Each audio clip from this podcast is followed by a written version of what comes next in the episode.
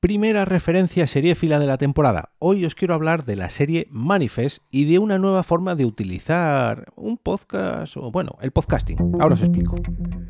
Te damos la bienvenida al otro lado del micrófono. Al otro lado del micrófono. Un proyecto de Jorge Marín Nieto, en el que encontrarás tu ración diaria de metapodcasting con noticias, eventos, herramientas o episodios de opinión en apenas 10 minutos. Hola, mi nombre es Jorge Marín y esto es Al otro lado del micrófono, un metapodcast diario donde a veces traigo referencias al podcasting que me encuentro en series o películas. Bueno, que me encuentro o que me envían los oyentes, como es el caso de hoy, ya que tengo que dar las gracias a Belén de qué impresión podcast que me avisó de la referencia que os traigo hoy y, y, oye, a la que tengo que agradecer no solamente este chivatazo, sino también una serie de regalitos que me envió en un paquete que hace ya, yo diría que meses o incluso años, y no le he dicho nada, me va a tirar de las orejas. Eh, por ejemplo, entre esos regalos eh, me envió uno muy especial, ya que era la puertecita para que el ratoncito Pérez abriera su puerta mágica y le trajera regalitos a mi hija con cada diente. Así que sí, más o menos por la fecha que estoy pensando, yo creo que hace años y no le he dado el agradecimiento. Pero bueno, dicho esto, eh, vamos a hablar de la referencia que ha encontrado Belén eh, que se trata ni más ni menos que de una que está en el episodio número 10 de la serie Manifest, una serie de Netflix que trata sobre un misterioso avión que desaparece con todos sus pasajeros dentro y que vuelve a aparecer, perdón, vuelve a aparecer cinco años después, pero y aquí es donde entra el enigma de la serie, esos cinco años no han pasado para todas las personas por igual. Eh, las, las, personas de este pueblo no han notado nada, es como si su tiempo no se hubiera parado en esos cinco años y el resto de la humanidad pues ha continuado su vida con, con total normalidad. Algo parecido a lo del eh, chasquido de dedos de Thanos en, el universo cinematográfico de Marvel, más o menos. Bueno, como podéis imaginar, este fenómeno tan extraño mmm, dará lugar a muchos momentos conspiranoicos que a su vez harán que tanto los seguidores de la serie como los propios protagonistas de, la misma pues quieran desvelar qué ha pasado, cuál es el misterio. Y ojo, no solamente los protagonistas de la serie, sino toda la humanidad que aparece en Manifest. Pero aquí es donde entra en juego nuestro podcaster de hoy, que se llama Aaron Glover.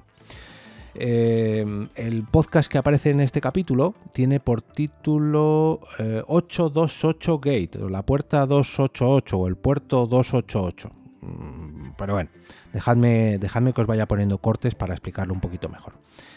Mm, conoceremos a esta persona con una interrupción que le hace a uno de nuestros protagonistas. Vamos a escucharla. Ben Stone, ¿verdad? No se habrá creído lo de los terroristas. Ambos sabemos que no es cierto. Soy Aaron Glover, periodista. Mi podcast es 828 Gate. ¿Podcast? ¿Todavía existen? Sí. Eh, quieto, quieto. Ojo, quieto, parado. Aquí hay que parar este corte. Vale que la serie tiene toques de ciencia ficción, pero ¿qué es eso de que si los podcasts todavía existen? Vamos a ver, ¿estamos tontos o qué? No, no, no, no. Aaron, empezamos mal. Bueno, Aaron no, perdón, el protagonista. Aaron es el podcaster, a ese hay que animarle. Vamos a terminar el corte. ¿Podcast? ¿Todavía existen? Sí, y es muy interesante. Debería oírlo. No, y sin comentarios. Puedo publicar lo que he visto aquí y que ha discutido con Powell. Parece tener confianza con la NSA. Y mis oyentes lo querrán saber. Hable del gobierno, pero como ciudadano no me meta en su historia. Si es la historia. No le conozco a usted ni conozco su podcast, pero pierde el tiempo, no tengo nada que decir. Quizá yo sí. ¿Por qué un helicóptero dejó al comandante en la fábrica de Red Hook una hora antes de que explotara? ¿Qué comandante? No lo sé, pero sí sé que es una amenaza y que está ahí fuera. ¿Y qué puede hacer? Conseguirle ayuda a cambio de su testimonio. ¿Reventarme lanzando su carrera? Ni hablar. No, escuche el podcast y verá que es lo correcto. Bueno, eh, no hay que negar que es una forma un poco curiosa, por no decir un poco agresiva, de invitar a alguien a tu podcast. O al menos, si no viene como invitado, que al menos que se escuche uno de tus capítulos. Hombre, pararle así a alguien que ha tenido esta, este percance tan extraño y que lo único que quiere averiguar es la verdad sobre el suceso. Mm, yo personalmente no lo haría así. A lo mejor le mandaría un email, un mensaje directo por Twitter, no sé, pero eso de asaltarle así es un poco agresivo. Vamos con el segundo corte. Soy Aaron Glover y este ha sido el episodio de esta semana. Pero no se pierdan el próximo, capítulo 6, acercándonos al Santo Grial. Pero no se pierdan el próximo, capítulo 6, acercándonos al Santo Grial. Veo que confías en mí. Todavía... no. Primero respóndeme a esto. ¿A qué te referías con el Santo Grial? Es algo que me dijo mi fuente.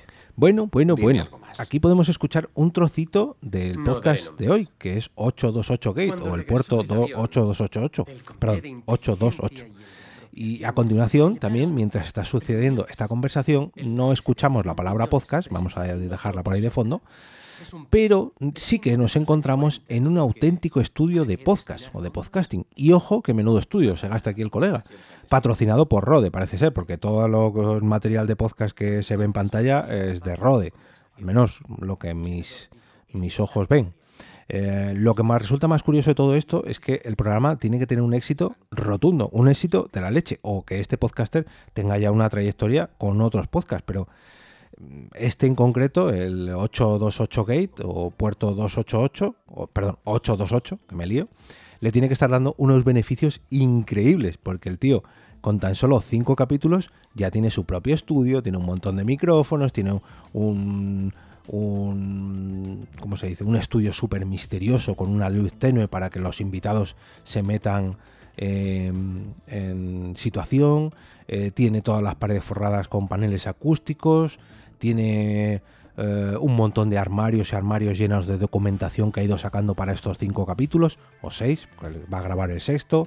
eh, y algo, algo que, me, que me encanta, ojo, una pared llena de fotos e imágenes y un montón de datos sobre la trama en cuestión, con estos hilos tirados para hacer cábalas y formular teorías. Y, bueno, bueno, bueno, el tío está súper inmerso en, en, su, en la temática de su podcast.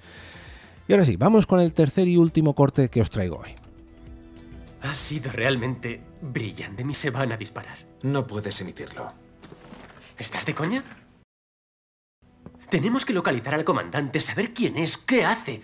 Demostrar que el gobierno nos miente es una exclusiva. La gente debe saberlo. Claro, sigue el rastro. Pero no lo hagas público. Aún. Entonces, ¿por qué lo has hecho?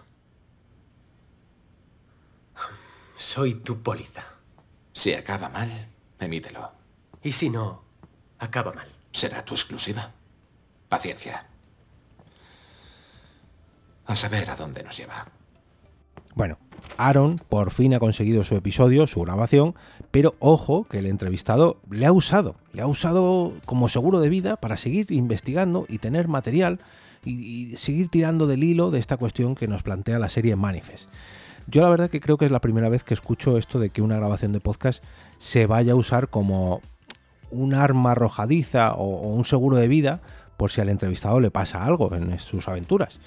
Y la verdad que me sorprende mucho porque mmm, podían haber utilizado una entrevista para una radio o incluso para un canal de televisión o para un canal de YouTube, fijaros lo que os digo, que en teoría digamos que son medios que tienen mucha más repercusión en el caso de que pase algo. Pero oye, a mí pues me alegra que hayan escogido el podcasting en este sentido y que hayan utilizado a un propio podcaster con su propio estudio de podcast, en fin, oye, me alegro muy mucho. Hasta aquí la referencia de hoy. De nuevo tengo que darle las gracias a Belén Cuquerella por el chivatazo y también pediros a vosotros que si encontráis alguna referencia similar en alguna serie, en alguna película, algún libro, videojuego o, no sé, lo que se os ocurra, me la podéis enviar a contacto arroba jorgemarinieto.com o bien a través de mi cuenta de Twitter, que allí es arroba eov.